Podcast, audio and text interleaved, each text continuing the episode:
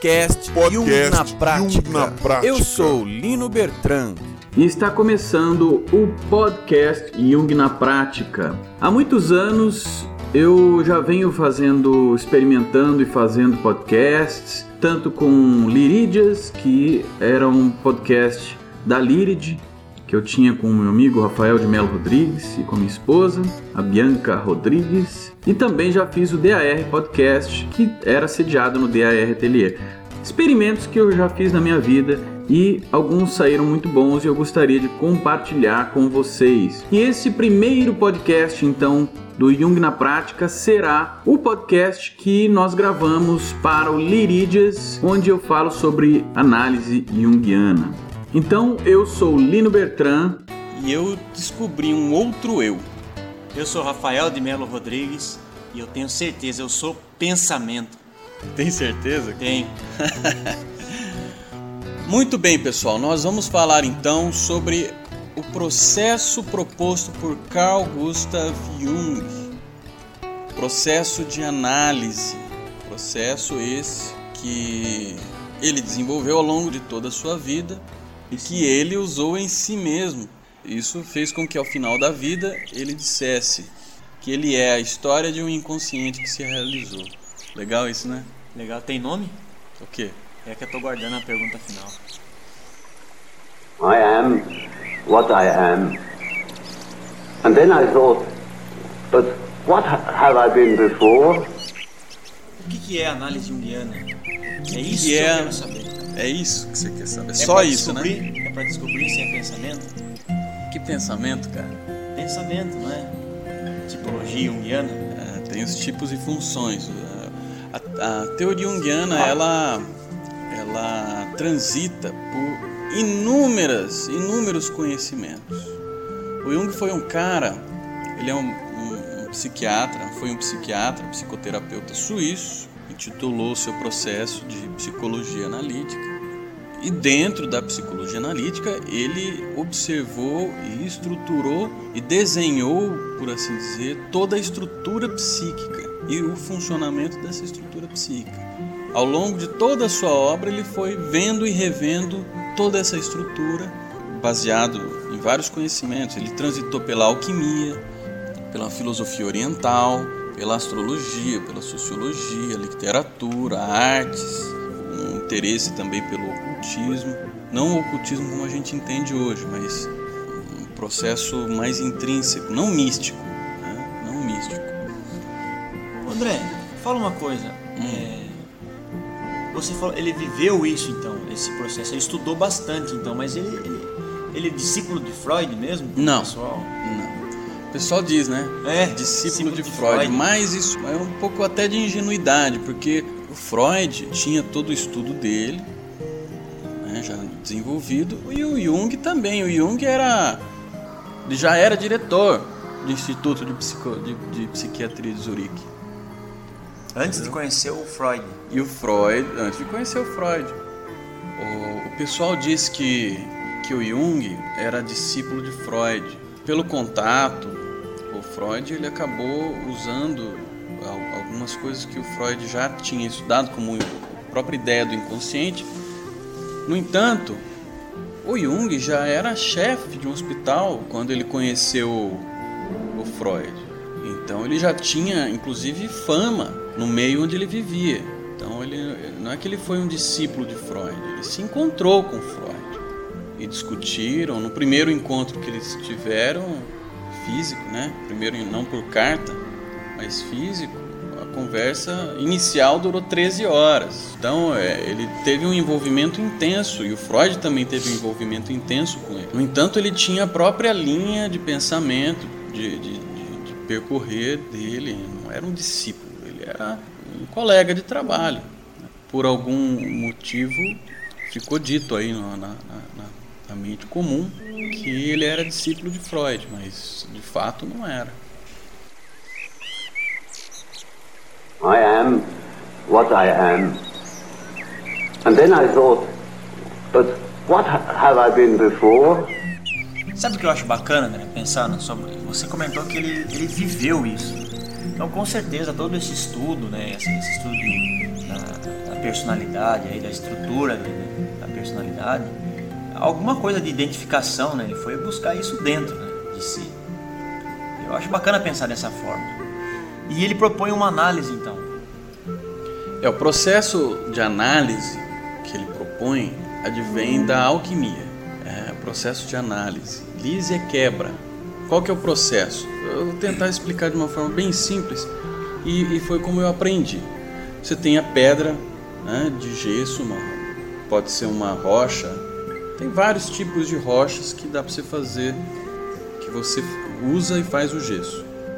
Mas o processo é o seguinte: você tem lá a rocha, que ela é, tem uma forma qualquer, e aí você moe a rocha, faz ela virar pó. Como é que você faz para virar pó? Você põe Quebra. fogo. Põe fogo.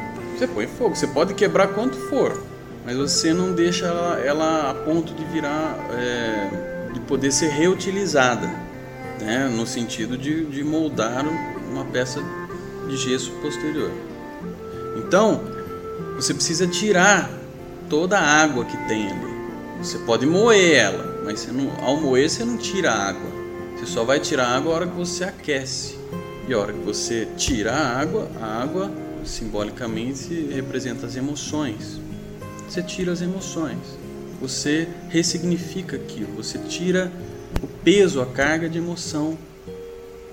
Ao tirar as emoções, você deixa aquilo é, é, em sua estrutura é, não afetada pelas emoções. E aí há uma necessidade de você construir um, um, um molde que vai receber aquela, aquele gesso depois. Então você constrói um molde dessa vez do jeito que você quiser. Pode ser um quadrado, um, um retângulo, um círculo, né, uma, uma esfera, né, um cubo, um cilindro. E aí com o molde, aí você põe o, o, o pó e retoma as emoções, mas já de uma outra maneira, porque ele vai é, virar pasta e depois vai, vai ficar com calor de novo, vai aquecer novamente. Nessa segunda etapa, ele vai ficar com, com a forma desejada e não com a forma anterior afetada de, de, emoções, e sim com as emoções necessárias, ou seja, com a água e com a medida necessária para que aquela forma seja do jeito que você quer, do jeito proposto e não de qualquer jeito. Esse é o processo alquímico. Você desconstrói uma coisa, quebra, você quebra para reconstruir. Então a análise é esse processo, o processo de quebra e reconstrução. Basicamente isso. Só que aí uma reconstrução já de uma outra ordem, não sujeita às emoções, às questões anteriores. Então o processo de análise através dos conceitos do Jung, ele faz a gente olhar para nós mesmos e, e, e, o terapeuta olhar para o cliente e ajudá-lo a colocar para fora aquelas emoções, aquelas tudo aquilo que está afetando, tudo aquilo que está mexendo com, com, com a pessoa em algum nível e a partir daí você vai desmembrando cada uma das situações e analisando cada uma das partes, fazendo uma verificação do que representa cada uma das partes para a pessoa, depois da pessoa, o que representa para ela ainda a nível de inconsciente coletivo depois o que representa para o terapeuta a nível de inconsciente coletivo, e depois o que representa para o terapeuta a nível pessoal do terapeuta. Então, a partir desse processo, você vai ressignificando algum fato ou alguma situação, alguma, ou algum sentimento, alguma coisa que, que esteja é, sendo analisado, você vai ressignificando e dando uma nova dimensão, uma dimensão onde a forma estabelecida posterior ela é mais estruturante, ela é mais capaz de se de oferecer um, uma base para a vida da pessoa e não ser algo que atrapalhe a vida da pessoa. O processo de análise é basicamente esse: quebra, olhar com uma lupa, olhar com uma é, um microscópio ou com um telescópio, depende do ponto do ângulo, olhar tudo isso e aí reconstruir, ressignificando isso tudo tendo como base a teoria do Jung, né? toda a teoria de estrutura psíquica que o Jung propõe. É bastante coisa então. É muita Mas coisa. Quem, quem precisa disso? Sim, eu, eu entendo que, lógico, todo mundo é, precisa, né? É, seria muito bacana, né? De qualquer forma, você vai se conhecer mais ainda se você fizer uma análise, né? Mas pela sua explicação, tem, é, tem um processo de mudança muito grande aí, né? Quem tem muita coisa emocional, assim, que tem uma necessidade de mudança, está preso em alguma coisa, como é que funciona isso? Quem precisa de fazer uma análise junguiana? Quem, quais são as pessoas que você acha que são tem essa necessidade mesmo? Olha, o Jung, o que ele propõe? Ele propõe que todos têm um daimon, todos têm um vir a ser. É inerente a todo mundo uma proposição de vida. Todo mundo caminha no sentido de realizar-se a si mesmo. E cada um tem é, o parâmetro de o que é realizar a si mesmo. É, é diferente para cada um. E ele propõe que esse seria o último estágio, estágio, o estágio de individuação, onde você é, de fato, a representação do seu próprio self. Tá, vamos estruturar isso aí. Você falou várias coisas, inconsciente coletivo, self. Como é que é a estrutura psíquica para o Jung? A estrutura psíquica que você falou também. Como é que se articula isso? Isso, tá. O Jung, ele propõe, olha, bem básico assim, tá? Bem básico. Ele propõe o seguinte: existe um grande inconsciente, um inconsciente coletivo da humanidade. Dentro desse inconsciente coletivo existe energia psíquica. A energia psíquica, ela está no núcleo do que se chama arquétipos. Os arquétipos são como concentrações dessa energia. Só que, segundo Jung, são vazios. Eles são estruturas herdadas. Isso o próprio Freud colocou já, né? Mas continuando, são como estruturas herdadas, possibilidades herdadas. São como estruturas herdadas, onde cada um vai preencher essa estrutura. Uma estrutura já programada, mas que para cada um vai ser diferente. Essa, eh, esses arquétipos, eles juntos formam o que se chama de inconsciente coletivo, ou seja, um inconsciente da humanidade. Ou seja, estruturas que formam as possibilidades que a humanidade tem como estrutura para poder usar e, e trabalhar. Existem também os, para o Jung, dentro da estrutura psíquica, os complexos. Os complexos são concentrações dessa, desses arquétipos que demandam bastante energia. Energia essa concentrada pelos afetos. Afeto ele diz que é aquilo que afeta você, aquilo que desencadeia reações emocionais e pode surgir enervações físicas. São os afetos. Esse conglomerado forma os complexos. Ele diz também que o ego é um complexo, assim como outros complexos existem, complexo materno, complexo paterno e outros tantos complexos. O ego para o Jung é um complexo também. Ele não é a totalidade do ser. Totalidade do ser seria o self. No entanto, ele diz também que existe um self coletivo, que seria uma totalidade do coletivo, e também um self cósmico. né? O conceito de totalidade é o self, né? também um arquétipo. Ele também diz que existe a sombra, e a sombra também, a sombra é, o, é, o, é aquilo que a gente não quer, tudo aquilo que não se quer, tudo aquilo que não se sabe, que não se quer, o que se esconde, é sombra, é caracteristicamente inconsciente. À medida que você conscientiza, não é mais sombra. No ego está a consciência, por exemplo. No ego está a consciência.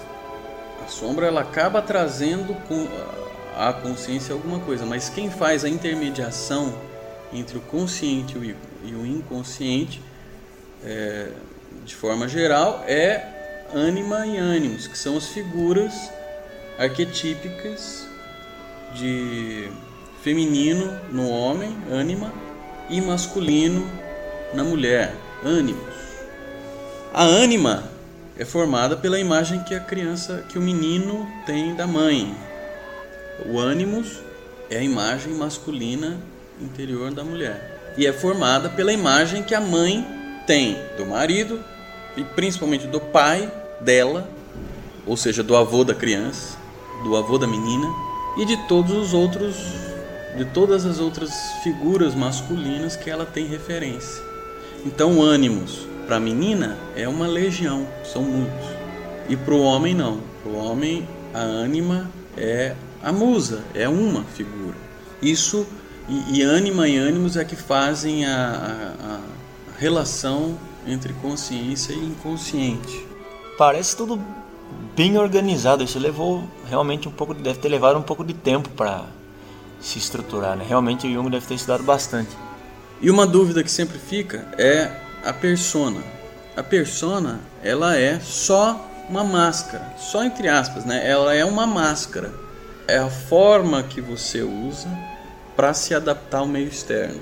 Então, o ego, que é o centro da consciência, ele se relaciona com essas figuras, ele usa a, da persona para lidar com o meio externo, se relaciona com ânima e ânimos para lidar com, com o meio interno, e a sombra está aí para fazer um contraponto. E, e, na sombra também tem todas as potencialidades. Para o Jung tudo é bipolar ali, pelo menos o que ele transmitiu para nós cientificamente é que tudo é bipolar e tudo, tudo tem é, em si o potencial energético de ambos. Ô André, eu, queria acrescentar que além de pensamento eu sou chato, porque é infinitas perguntas que eu tenho para fazer. E o que, que o Jung dentro da, da, da, terapêutica, terapêutica, terapia, o que, que ele usava assim? Você usa é, é, é uma conversa, é sempre conversa? Como que funciona? O Jung, ele você me perguntou uma coisa e você não deixou responder. Você me perguntou se todo mundo precisa disso. Você falou. Não, não falei isso, mas não falei isso. Você não deixou responder. Então eu vou responder. O Jung, uma vez que, que, que, que existe esse daimon, ou, ou seja, esse, esse vir a ser, essa necessidade de se realizar a si mesmo, é, a análise então seria benéfico para todos, todos, porque é, seria um processo para se alcançar a si mesmo, o vir a ser e realizar-se a si mesmo através de todos os processos e finalizando o processo de individuação, que é justamente realizar-se a si mesmo. Então, serve para todos, todos deve, deveriam fazer o processo de análise. A questão é que não se conhece muito sobre isso e você precisa estudar um pouco para poder entender como se estrutura os aspectos psíquicos de cada um. Precisa ter vontade de fazer isso. Né? O que infelizmente a gente não vê na maioria das pessoas. A maioria das pessoas não quer nem pensar nisso. Mas é muito importante, a gente teria resultados muito bons com criações de, criação de filhos e, e relações é, entre as pessoas, relações eh, no próprio casamento. Puxa vida, se você entrasse dentro de um processo de análise. O processo de análise ele pode ser desenvolvido por você mesmo, só que é, você tem a, a, sua visão viciada, né? Então o olhar de alguém ajuda, ajuda a, a, a você ver algo que você não via e até que você não quer ver. Você está dizendo isso aí acontece mesmo na vida, em algum momento, pelo menos para boicotes, muitas né? pessoas, boicotes de fugas, fugas e boicotes. Boicotes, boicotes. que é, tem uma sabotagem. Sabotagens, isso. É... Esses, esses processos acontecem o tempo todo. Então, é, é, é, difícil você conseguir fazer esse processo de análise sozinho. Justamente por causa dessas questões todas.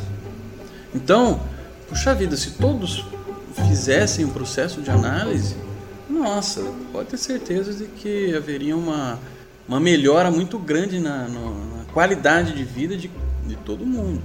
O processo de análise, Melo, ele veja, para o Jung, o ego, que é o centro da consciência, o ego ele não pode ser estruturado, ele não pode ser também sem estruturação. Isso é muito importante. Como que, na visão junguiana, o, o ego deve ser?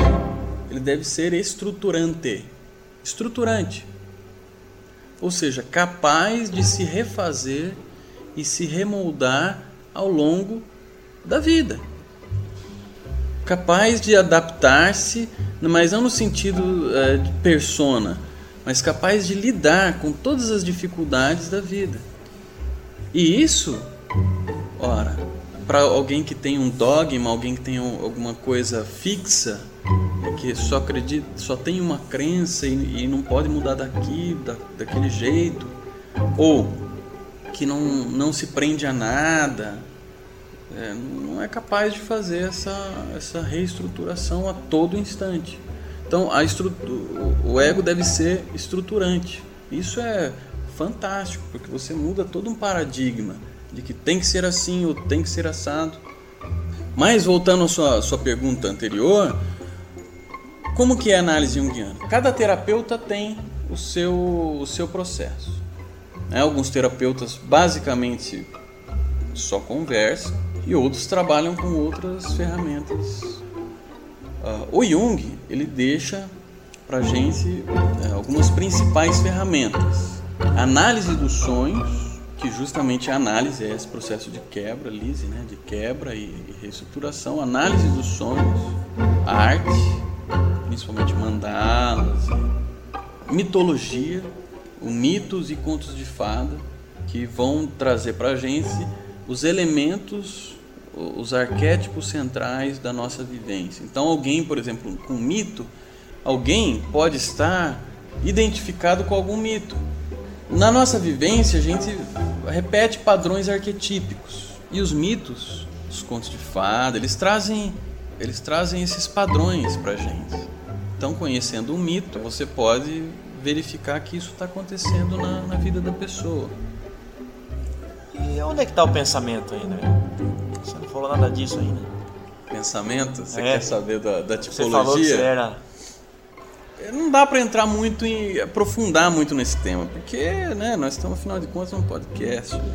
Não dá, a gente precisaria. A gente combinar um aí mais à frente de tipologia, mas. Vamos lá, vou ficar com essa pulga. É, não, eu vou fazer uma palestra uma palestra, não vai ser online, né, mas vai ser uma palestra aqui em Piracicaba sobre o Jung e aí é uma vivência, na verdade, um dia inteiro para falar sobre o Jung. E aí eu vou, vamos, vamos comentar, vamos esmiuçar melhor isso. Mas a tipologia é o seguinte: existem tipos e funções psíquicas. Os tipos são introvertido e extrovertido. Introvertido, introversão é aquela, aquela, aquela pessoa que diante de um objeto, ele espera que o objeto o modifique. Ao o objeto o modificar, naturalmente ele modifica o objeto, porque ele passa a ver o objeto de forma diferente. O extrovertido não, ele, ele é o oposto. Ele tende a modificar o objeto. Ao modificar o objeto, o objeto o modifica. Então, não é melhor ou pior. O extrovertido não é melhor do que o, do que o introvertido. Só muda a, como, como, como funciona a, a, a ação e reação dele ali. E é lógico que não é só isso. Né? Temos também as funções psíquicas, que são sensação, intuição, pensamento e sentimento. O Jung ele coloca isso como uma das premissas do Jung é a bipolaridade, então ele coloca sempre um oposto do outro. Então, pensamento oposto a sentimento, sensação oposto à intuição. A ordem disso tanto faz, se é, se é sentimento, pensamento, pensamento, sentimento, intuição, se isso está virado para cima, para baixo, tanto faz, mas é, é como se fosse uma cruz: pensamento, sentimento, intuição, sensação. Você tem todas as quatro. Todo mundo, todo tem, mundo todo tem. mundo tem todas as quatro funções: pensamento, sentimento, sensação, intuição. Acontece que o Jung, o Jung diz que todo mundo tem uma função principal, uma função principal que é a função que você usa naturalmente para o trato na vida, para se relacionar, para tudo. Naturalmente existe uma função inferior. A função principal é a função que é mais desenvolvida, a função inferior é a função que é menos desenvolvida, porque não daria para você desenvolver uma na mesma medida que você desenvolve outra. Segundo a visão junguiana, então você tem uma função principal e uma função inferior. E funções auxiliares. Mas a função inferior é a função que se que é mais inconsciente. Então é que também tem mais conteúdo do inconsciente. Não quer dizer que ela é ruim. No inferior não quer dizer ruim. Quer dizer menos desenvolvida. Não é fácil ver qual é a função de alguém. Existe, por exemplo, o pensamento, função superior, pensamento, só que ele pode ser extrovertido e introvertido. A função auxiliar, introvertida, extrovertida, outra auxiliar, introvertida, extrovertida. Função inferior, introvertida, extrovertida. Então não é fácil você verificar qual é a função, qual é a tipologia em geral de alguém. Você pode ser um pensamento extrovertido e aí automaticamente você vai ser sentimento introvertido. Se você for é, intuição extrovertida, a função inferior vai ser sensação extrovertida. Sensação introvertida. Introvertida. Se você for sentimento introvertido, a função inferior é pensamento extrovertido. Exatamente. Então, qual é a maneira mais fácil de você verificar qual que é, quais são as funções de alguém? Pela função inferior, porque é menos desenvolvida. Quando você está numa situação de estresse ou de medo ou de pressão, você começa a agir pela função inferior, porque você perde as suas quando você perde os aspectos de domínio e de controle característicos da, da, da, função superior, você fica descontrolado, digamos assim, e aí você começa a agir com a sua função inferior. Então, pela função inferior é mais fácil você perceber qual é a função superior de alguém. Que legal! E, e a pessoa, ao fazer uma análise, depois de um tempo, acaba identificando junto com o terapeuta essas Sim, isso ajuda, isso ajuda demais na a pessoa a se reconhecer, por exemplo. Sensa quem é sensação? A sensação é voltado mais para os cinco sentidos, é habilidoso com objetos, né? ele se adapta à rotina, ele vive no presente, no aqui, no agora, ele não vive viajando no futuro, ele vive no aqui e agora. só que, no, só que no concreto. É o aqui e agora fazendo alguma coisa, no concreto né? o seu elemento é terra. Quem é intuição, ele é criativo, ele é engenhoso, ele é ele entra num local e ele sabe o que cada um está fazendo, onde isso vai dar, onde aquilo vai dar. Ele é imaginativo, ele o foco dele são nas possibilidades, não no concreto igual a sensação. É nas possibilidades. O elemento dele é fogo. O pensamento, quem é pensamento, ele valoriza a lógica. O pensamento é quantitativo, ele vai buscar as leis gerais das coisas. Ele é crítico, questionador, organizador, impessoal. É, é lógica, os conceitos lógicos, o elemento dele é ar, pensamento. Sentimento. Como é o sentimento? Sentimento valoriza as relações. Sentimento, a, a palavra para o sentimento é valor. Então ele vai buscar em alguma coisa aquilo que traz valor para ele. No que que isso vai me, me ajudar? O que que isso faz com que o que minha vida vai ser diferente por causa disso? Qual é o valor? Que valor tem isso para mim? Mas não quantitativo, qualitativo. É, ele é afetivo, ele tem mais, é, ele é mais interessado nas pessoas, na, na, no valor das, das situações, no valor das coisas, no valor das pessoas, do que nelas mesmo ou nos objetos mesmo. É, é uma função valorativa. Então existe a função principal, inferior, superior e auxiliar. É, eu acho que mudou aí. É que eu falei pensamento porque o pessoal falava para mim, oh, mas você pensa demais. É, não, é não é, por isso. Por pode ser, você pensa demais, pode ser a função inferior. Aliás, acho que no seu caso, a sua função inferior deve ser, deve ser pensamento. Porque, porque quando você entra em paranoia, né, você para, não para de pensar o tempo todo. Quando você é, é, é, é, fica muito emotivo, quando, quando existem muitas emoções aflorando em você, você começa a pensar, pensar, pensar, pensar, pensar, pensar, pensar talvez isso seja um sinal de, de, de pensamento extrovertido. E aí jogaria o seu, o seu, a sua função principal para sentimento introvertido. E aí o sentimento introvertido, a introversão é aquele que aguarda que o objeto o modifique. E o sentimento busca valor, valorização, não é valorização, busca é, um valor. Para que que isso é bom para mim?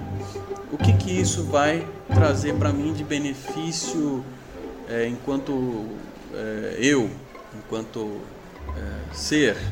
Só que você espera que o objeto te, te modifique, você espera que o objeto venha e traga esse valor para você. Você não vai em busca do valor do objeto. Você aguarda que o objeto traga esse valor para você. Né? É, e aí as funções auxiliares, que é, talvez sensação seja uma boa função auxiliar mais envolvida em você. Eu não sei, tô, tô, Sim, sim. não estou fazendo é- uma análise é aqui, bem- mas É bem mais por, por, interessante por conhecer você parece que é isso. buscar a- aprender e estar próximo de, de- de profissional do que ouvir o que as pessoas falam de você, né? É bem mais... Bem melhor, bem melhor. É, André, outra coisa que, que eu, que eu queria saber, eu já ouvi falar que uma parte da, do- teoria do Jung aí de sincronicidade. O que, que é sincronicidade? Isso aparece na análise junguiana? Não? Sincronicidade é diferente de sincronia. Dois eventos podem ser sincrônicos, mas a sincro... sincrônico no sentido de ocorrer ocorrer simultaneamente. Mas a sincronicidade, ela para o Jung, ela causa é, uma, uma alteração, uma modificação na, na energia psíquica. Então é necessário que haja pelo menos dois seres com energia psíquica, dois ou mais, e que essa, esse evento que ocorre altere a energia psíquica de ambos, ou seja, a estrutura dinâmica de movimento da energia psíquica dentro de cada um dos dois ou mais. Aí há uma sincronicidade. Senão, não. Nossa. É complicado, né? É, não é tão simples assim. A sincronicidade, Melo, ela é acausal. Ela não tem uma, ela não tem uma causa. Ela também independe de tempo e espaço. Independe. Ela, imagine a sincronia de eventos, mas a sincronia por si só não, não necessariamente é sincronicidade. É necessário que haja que isso seja significativo para a pessoa ou para as pessoas envolvidas ela precisa gerar essa, essa, movimentação energética, ela precisa alterar a energia psíquica da, da pessoa, da situação da pessoa, para poder ah, ser sincronicidade. Um exemplo de sincronicidade é de uma jovem paciente do, do, do Jung que sonhou, e ela estava no momento decisivo do seu tratamento, e sonhou que era, ela era presenteada com um escaravelho de ouro. Enquanto ela contava o sonho para o Jung, o Jung estava sentado de costas para a janela fechada. De repente, ele ouviu atrás dele um ruído, como se alguma coisa golpeasse suavemente a janela. Ele olhou e viu que foi um inseto voador que se chocava contra, contra a janela. Abriu a janela e pegou, e pegou o inseto era o que existia de mais próximo a um escaravelho de ouro que se pode encontrar na, Naquela na- região. naquela região. Era um, um, um besouro, era um besouro que parece, parecia com um escaravelho. E ao contrário do- dos costumes habituais que tinha na, naquela região, ele não entrava em salas escuras, ele não, não vai, vai em direção à luz, não em salas escuras, como que era que estava ali ma- mais a meia luz, né? E isso foi significativo dentro do processo dela, porque houve um entendimento de um processo baseado nesse evento. Espera aí, então, mas na, na hora que ela falou, o, o, besouro veio e bateu na janela do Jung, na mesma hora que ela fez a descrição. É. E isso, E isso contribuiu com, com, com, com a terapêutica? Isso contribuiu para o entendimento de que o escaravelho tinha uma, uma função no sonho e, e trazia à consciência características importantes para ela e fez uma alteração em todo em toda a- a- a- o processo de análise posterior.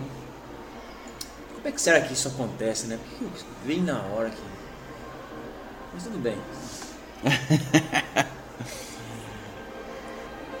Já deu para perceber aqui que a estrutura que o Jung propõe é um pouco mais abrangente, talvez. me parece uma coisa mais elaborada. Né? É muito elaborado. É muito elaborado. É que a gente. É, é um pouco difícil falar, falar tudo isso num, num podcast. Puxa vida, tem tantos conceitos. Jung tem as relações da, da, da, das, com as mitologias, tem o processo de metanoia que acontece, é, segundo ele. Metanoia? Na, na, é, do grego meta, que significa grande mudança, noia. Não é noia igual a é gente noia. fala hoje em dia, não. Metanoia. Ou noia, né? Noia deriva de nous, nous, conhecimento, consciência superior. É, é um processo que a gente passa naturalmente, a, ou deveria passar naturalmente, a partir da segunda metade da vida. Segundo, Depois dos 40? É, 50. 50? É, é, se considerar que 100 anos você vai viver, mais é. menos. Cada um tem a sua metade. E aí você passa a procurar mais as coisas de conhecimento do espírito, da alma, ao invés da, da, das coisas terrenas, físicas. Né? Mas existem muitas outras outros conceitos, conceitos de uroboros, de alteridade, a própria psique, o conceito de psique, libido, e libido é, é energia vital para ele, né? essa energia psíquica. Ficou muito claro para mim, André, é o processo de mudança, mudança. E eu não ia fazer essa pergunta, mas tira sangue a análise juliana? Ideologia o pessoal não, não tira sangue, é bem tranquilo, mas não, dói? Não, não, não tira sangue, é, mas dói. Depende do dói, né? Depende do dói. É, não, não, não machuca fisicamente, não, mas é. Você vai mexer numa estrutura, você vai mexer em você. E mexer em você implica em, em mudança. E toda mudança exige uma, uma força motriz, exige uma, um embate com alguma coisa. Então não dói fisicamente, não dói. É, não dá nem para dizer que não dói fisicamente, mas não é, não é, uma, não é igual a medicina, né? Vai mexer então com, com essa parte emotiva, com, com, com, apego, às vezes, é alguma coisa que você não consegue sair, né? De repente serve para vícios, é, vícios não só é, vícios físicos, cigarro, mas vícios às vezes de personalidade, isso daí também entra, né? Tá dentro desse característico de mudança que você está falando. Sim, sim. A análise junguiana que eu falei promove uma alteração na estrutura da consciência e, e logo de tudo que tiver que tiver eh, agregado a isso. E se eu estiver efetuando algum tipo de tratamento, algum tipo de né, uma massagem específica, um, um tratamento reflexológico ou um tratamento homeopático, eu posso acompanhar, efetuar uma análise também, ela fecha bem, casa bem com, com, com outras né, modalidades terapêuticas? Pode, pode sim. Olha, a, a, análise junguiana, ela pode ser complemento de qualquer outra terapia e ela pode ser principal terapia de qualquer outra terapia complementar. Né? O, que, o que é importante é verificar que cada um, cada cliente verifique qual é o processo terapêutico melhor para si. Por vezes você você não, não vai para uma profundidade que a psicologia junguiana propõe. Por vezes para você é, é, é, um processo terapêutico mais imediato, mais físico e tal, é, é mais interessante junto com um, uma pontura, com alguma outra coisa. Mas a, a, complementariedade é muito, muito legal até, porque ela vai mexer com aspectos também, até fisiológicos. Eu te falo de, né, sobre a sua sogra, você vai ficar pé da vida, vai começar a doer o estômago, aí você vai lá e põe um pontinho de acupuntura e boa. É, já passa um pouquinho, um pouquinho ali a dor e depois você volta a pensar por que, que doeu, entendeu? É mais ou menos isso. Pode ser complementar, sim. Aliás, é bom se for. É, pelo que você está falando, esse pontinho da sogra aí, né? Porque eu estudei também. pontinho tá da lá, sogra. É, ele não tá lá na sogra, né? Então não precisa trazer ela dentro do, do é lógico, né? Então isso é possível ser trabalhado na pessoa. Né? Sim, sim, Mas também tem práticas em grupo de, de, de, desse tipo de análise ou ela é só individual?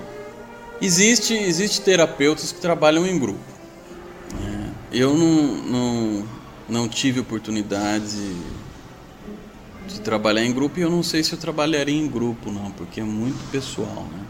O que se tem comumente é, é, é casal ou, ou, alguma coisa familiar, quando é criança, a mãe tá junto, né? dependendo da idade da criança. Mas em grupo, em grupo não. Aí em grupo a gente tem, por exemplo, tem a arte terapia, né, que é mais fácil trabalhar em grupo com arte terapia. Existem outras práticas também que dá para trabalhar bem em grupo. Né? Você mesmo trabalha bastante com, com artes, né? É, eu, a minha formação, graduação é em, é em artes, inclusive na Lírid a gente dá, eu dou aula de artes, trabalho com arte terapia também, a gente faz a, as sessões de arte terapia e de análise junguiana. Além do Body Talk, que é, um, que é uma, uma terapia fantástica que a gente vai falar em outro podcast. Eu faço Body Talk também, está faltando, eu já fiz um pouquinho de análise junguiana, mas só para perturbar né, com essas perguntas aí. Pelo menos me deu a oportunidade de deixar útil a coisa. I am what I am. And then I thought, but what have I been before? André, aprendi bastante. Fala Vou então. pensar melhor se eu sou pensamento mesmo. Eu acho que eu sou mais das possibilidades lá. Intuição. Ó, aprendi aqui. Gostei. É, Só de, de, de- dessa conversa aqui já deu para aprender bastante coisa. Deixo como sugestão né, para todos né, que querem se conhecer. Jung dizia que é dever de, dever de todos, né? Se conhecer para poder mudar e chegar no processo de individuação. Tô certo? Falei alguma besteira? Falou. Não, não tô brincando, não falou. Tá. Eu queria encerrar com uma frase do Jung. Por favor. Bom, então vamos terminar mais esse podcast da Lirid, Lirides, com uma, uma das frases do Jung sobre a criança e sobre essa questão da totalidade, do self, a busca pelo self, a eterna busca pelo self, pelo si mesmo. A criança nasce do útero do inconsciente, gerada no fundamento da natureza humana, ou melhor, da própria natureza viva. É uma personificação de forças vitais que vão além do alcance limitado da nossa consciência, dos nossos caminhos e possibilidades, desconhecidos pela consciência e sua unilateralidade, uma inteireza que abrange as profundezas da natureza. Ela representa o mais forte e inelutável impulso do ser, isto é, o impulso de realizar-se a si mesmo.